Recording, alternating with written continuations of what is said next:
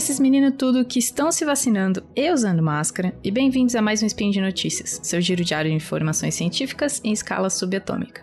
Meu nome é Thaís Botia. A imunoglobulinazinha propagadora de informações científicas e de imunização e desinformações de vacinas desse Brasil. Nossa, nossa, meio título de hoje. não é não? E eu, e eu sou Cris Vasconcelos. A eterna primeira de seu nome. Isso aí. E hoje, dia 14 Elian do calendário Decatrian e sexta, 30 de julho de 2021 do calendário Gregoriano, pega seu café que a gente vai falar um pouco sobre se crianças devem ou não se vacinar contra a Covid-19. Speed Notícias.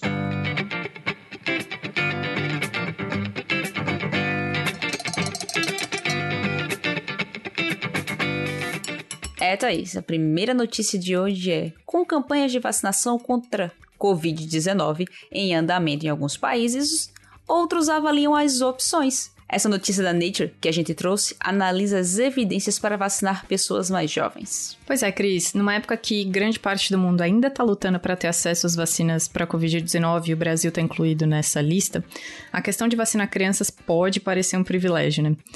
Em 19 de julho, é, os consultores sobre vacinação lá no Reino Unido, eles recomendaram o adiamento das vacinas para a maioria dos jovens com menos de 16 anos.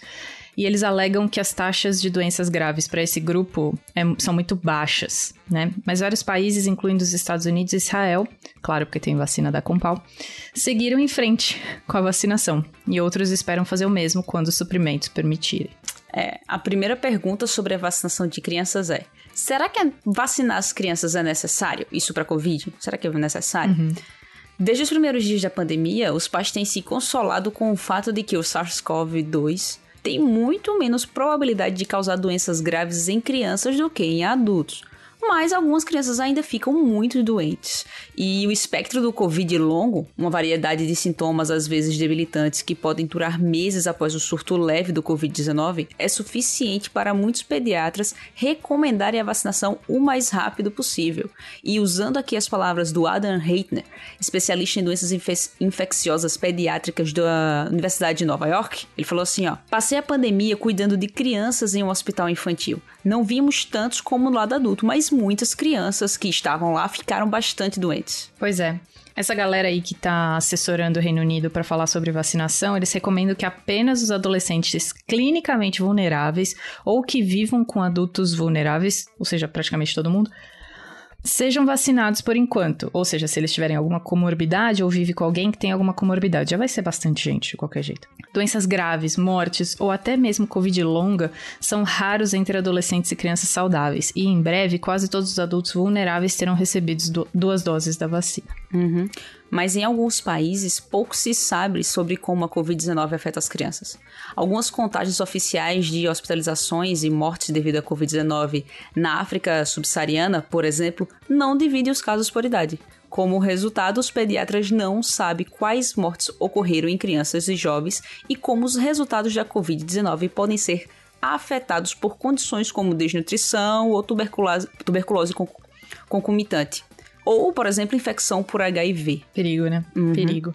Além disso, alguns pediatras estão preocupados com o que vai acontecer com as crianças co-infectadas com Covid e outros vírus comuns que estão por aí sendo espalhados e a gente nem percebe, né?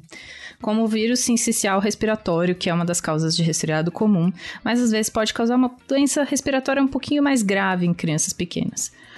Bom, os, a gente teve vários bloqueios rígidos que mantiveram esse problema sob controle em vários países. Aqui no Brasil não rolou nada disso. Mas à medida que as medidas de distanciamento social são amenizadas, ou seja, vai liberando o contato entre as pessoas, já há sinais de que as infecções por vírus sincicial respiratório em crianças já estão aumentando. Ainda não sabemos também qual que vai ser é, o problema de ter essas co-infecções em crianças quando a gente tem uma circulação muito grande de vírus de rotina e de Covid.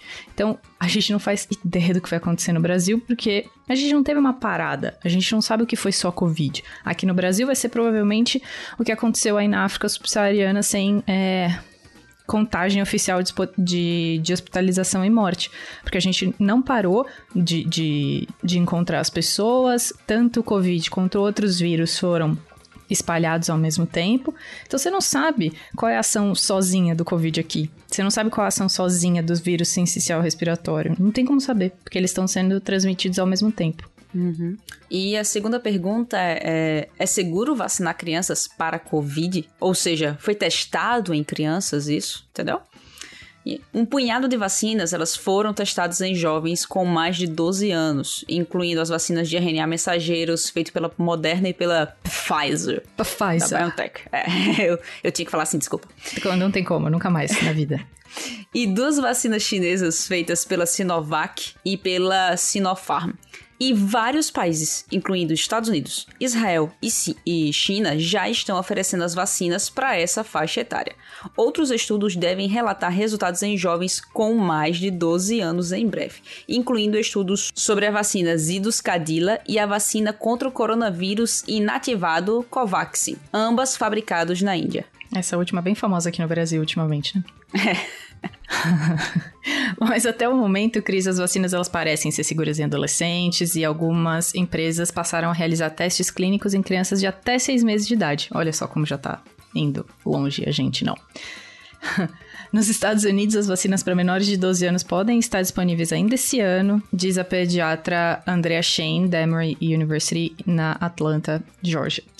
E uma ligação potencial entre a vacina da Pfizer e a inflamação no coração, condições chamadas de miocardite e pericardite, surgiu desde que Israel e Estados Unidos começaram a vacinar jovens, ou seja, teve uma associação entre é, essas doenças e a vacinação. Mas os pesquisadores ainda não estabeleceram se essa vacina causou a inflamação.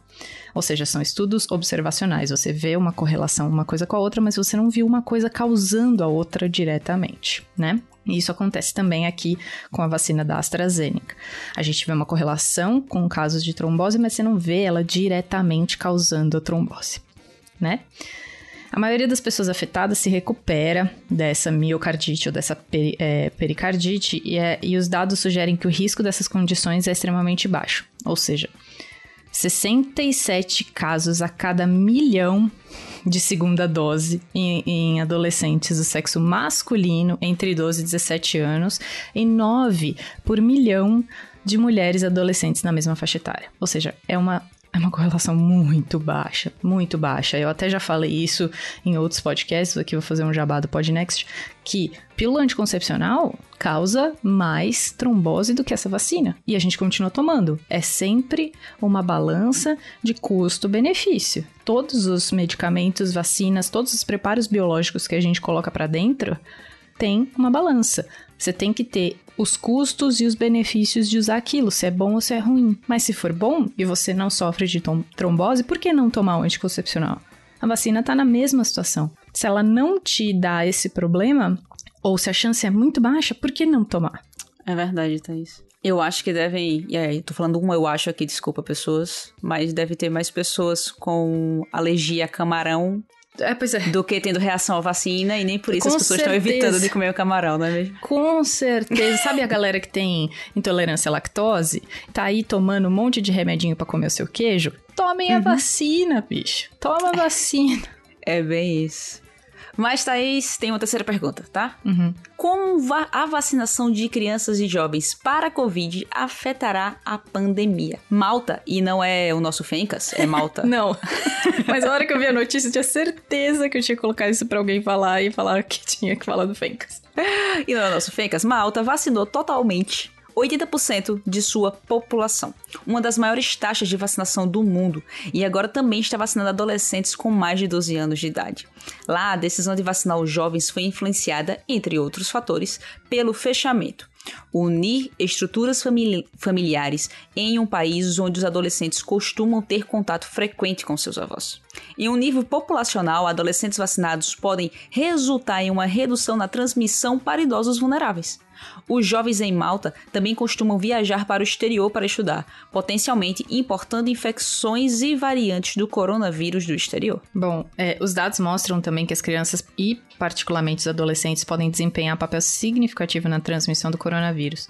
E as preocupações com a transmissão para crianças e adolescentes estão crescendo à medida que novas variantes do coronavírus surgem, ou seja, deixa transmitir, vai aparecer mais variante.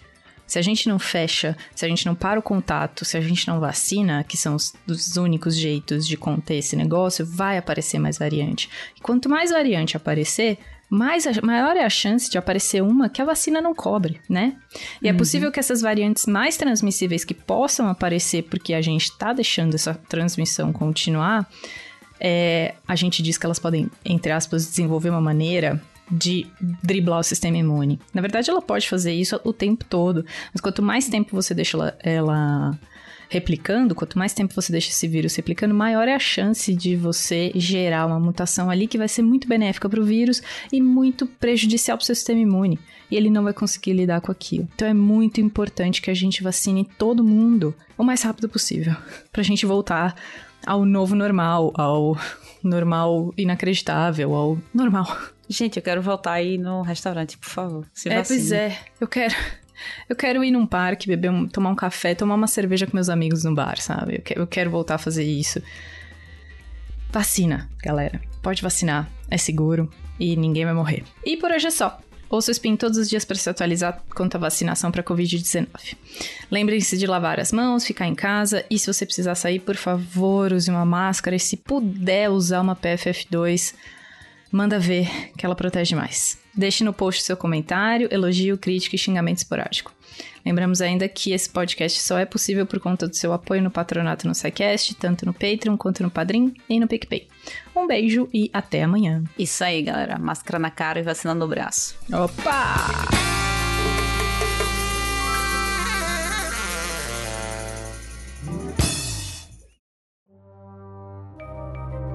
Este programa foi produzido por Mentes Deviantes.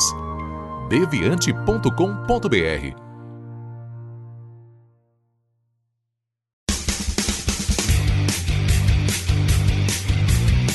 Cortes, edição de podcast.